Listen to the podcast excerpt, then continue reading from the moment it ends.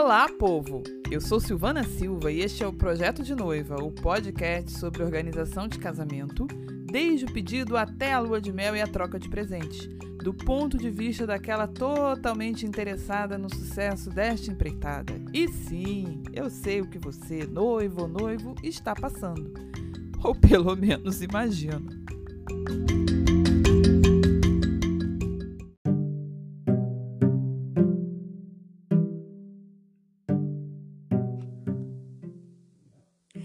Hoje nós vamos continuar falando sobre mini wedding. No último episódio, nós conversamos sobre o que é o mini wedding, que é o casamento com poucos convidados, até 100, com a ideia de ser algo mais íntimo e mais enxuto. Nós conversamos sobre as suas variações, como o micro wedding, o Enlopement Wedding, o Destination Wedding e outros weddings que há por aí, com a ideia sempre de você ter um evento menor do que o casamento padrão, que seria o de mais de 100 convidados.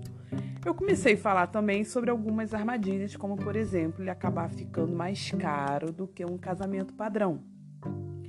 Principalmente se ele for dessas variações ou se ele for personalizado demais, com muitos mimos, é, coisas com o nome de cada convidado e tudo mais. É, a outra coisa também é que ele pode ser um evento um tanto quanto cansativo em sua organização, apesar dele ser menor. Por quê? Porque acaba que o mini wedding é uma tendência muito escolhida pelas pessoas que curtem o do it yourself ou o DIY, que é essa ideia de você fazer tudo, tudo ter a sua mão. Então, aquele casamento, aquele evento final, quando os convidados chegam ali, descobrem que tudo foi feito pelos noivos. E isso, inclusive, gente, é uma contrapartida àquilo que a gente conversou sobre os, os altos custos que a gente pode ver no mini wedding. Então, uma grande arma contra o alto custo do wedding é você fazer as coisas, meter a mão na massa. Então, os noivos providenciarem a decoração, a noiva fazer todos os mimos, o noivo é, arrumar uns amigos e fazer um baita churrasco e etc e tal. Isso é uma contrapartida àquele excesso de é, personalização custosa. Porém, dependendo, isso pode ser um pouco cansativo, porque eu vou falar um pouco mais sobre do it yourself, porque eu escolhi o do it yourself no nosso casamento. Mas aqui só para lembrar uma coisa, gente. Faça você mesmo, que é a tradução desse termo, ele exige habilidades de ou aprendiz, fábrica de casamento, cake boss e Masterchef da mesma pessoa para o mesmo evento. Para você ser uma pessoa que, ah, eu vou fazer tudo no meu casamento, você precisa de algumas capacidades especiais e, claro, de alguma ajuda externa. E nem todo mundo tem condições de ter isso. Então pense muito bem quando você disser assim: "Ah, eu vou fazer e vou botar alguém para me ajudar". Isso pode ser algum, uma armadilha. Cuidado com essa ideia de fazer tudo você mesmo. A outra coisa também que pode acontecer é o mini wedding virar um mega wedding, um macro wedding. Principalmente se vocês não forem claros com os interessados familiares a respeito da sua proposta. Então, o mini wedding ele tem que ser é, concebido como um evento pequeno e íntimo desde o início por isso eu falei há dois episódios sobre noivos discretos. Bem, esses são os perigos, né, as armadilhas que o mini wedding pode trazer. E como é que a gente sai disso? Então, gente, existe uma, um termo também chamado low budget wedding, ou seria, né, em português, casamento com baixo orçamento. Se você colocar esse termo no Google, ou em qualquer plataforma de busca, você vai ter muitas, mas muitas informações a respeito, muitas dicas, muitos blogs e tudo mais. Eu separei esse texto lápis de noiva que eu já linkei no último episódio e vou linkar nesse também porque ele fala justamente do low budget wedding. E a ideia é o seguinte: é o casamento de baixo orçamento. Para começar, a ideia é que esse casamento de baixo orçamento, como uma estratégia de economia, ele seja um mini wedding. Ele seja um casamento com poucos convidados, menos de 100. Se a gente pensar hoje em dia que nós estamos com relações é, presenciais cada vez mais escassas, principalmente pessoas que têm uma faixa etária um pouquinho mais alta.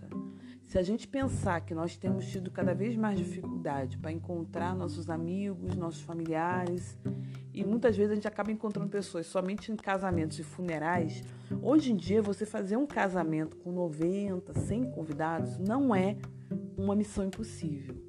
Isso vai ser mais difícil em alguns contextos. Qual a ideia do, do casamento de baixo orçamento? Primeiro, você reduz a sua lista de convidados para o mini wedding e você, depois de uma avaliação sobre as suas prioridades, você procura, primeiro, é, optar por questões que sejam práticas e mais baratas e tentar ao máximo é, encontrar soluções que cortem os maiores custos de um casamento. Quais são os maiores custos de um casamento? É que envolve alimentação e o que envolve, em geral, a organização do local. Então, por exemplo, as pessoas se casam em casa ou na casa de um amigo ou até mesmo na praia. E, gente, casamento na praia não é tão mais caro assim, porque o espaço da praia você precisa de permissão da prefeitura, você não precisa pagar a prefeitura para ter, tá bom? Posso falar posteriormente de experiências de casamento na praia, porque eu já participei da organização de um casamento na praia, e aí eu posso falar um pouco mais. Mas então, é um exemplo de um local, for um local para pouca gente, fica mais fácil de você organizar e fica super legal. É só você ser criativo. É, a ideia é que a decoração seja bem simples, então você vai fazer uma coisa bem simplesinha. Você não vai colocar aquele monte de buquês e um monte de coisa nas mesas. Você vai fazer uma coisa bem flat, assim, bem básica. E você vai usar elementos do ambiente. Então você vai pegar, por exemplo, é, uma casa com quintal maneiro, que o quintal já seja bonito você vai usar elementos do próprio ambiente, como se casar debaixo de uma árvore que seja bonita. Você vai usar o gramado do local. Você vai fazer algumas é, observações e usar o local para isso. É, a outra ideia também do low budget wedding é que seja um casamento colaborativo. É muito difícil que o noivo e o noivo sozinhos consigam fazer um casamento de baixo orçamento sem ajuda. Então é aquele casamento em que o irmão, a irmã, os pais, sabe? Aquele casamento em que muitas vezes a avó vai te ajudar costurando um vestido, em que o, o teu primo vai, vai vir pendurando lâmpadas, em que cada pessoa da família vai fazer uma, uma ajuda, uma colaboração, em que é, a sua irmã vai fazer uns buquês de flores, em que você vai fazer um ramalhete para entrar com ele, com o seu buquê. Então você vai é, ter essa ajuda da galera ali. Então, outra coisa também.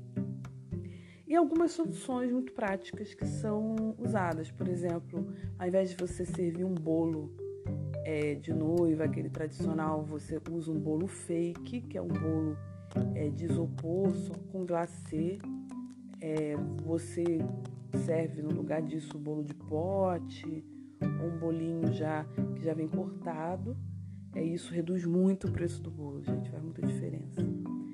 Outra coisa também, você em geral, se servir é, comida, você vai optar ou por comida caseira que o próprio pessoal da casa fez, ou então vai contratar um buffet principiante, ou você não vai servir comida, vai fazer um coquetel, vai fazer um, um brunch, vai fazer um petisquinho, vai ser uma coisa mais básica. Então, isso você consegue reduzir o orçamento, tá?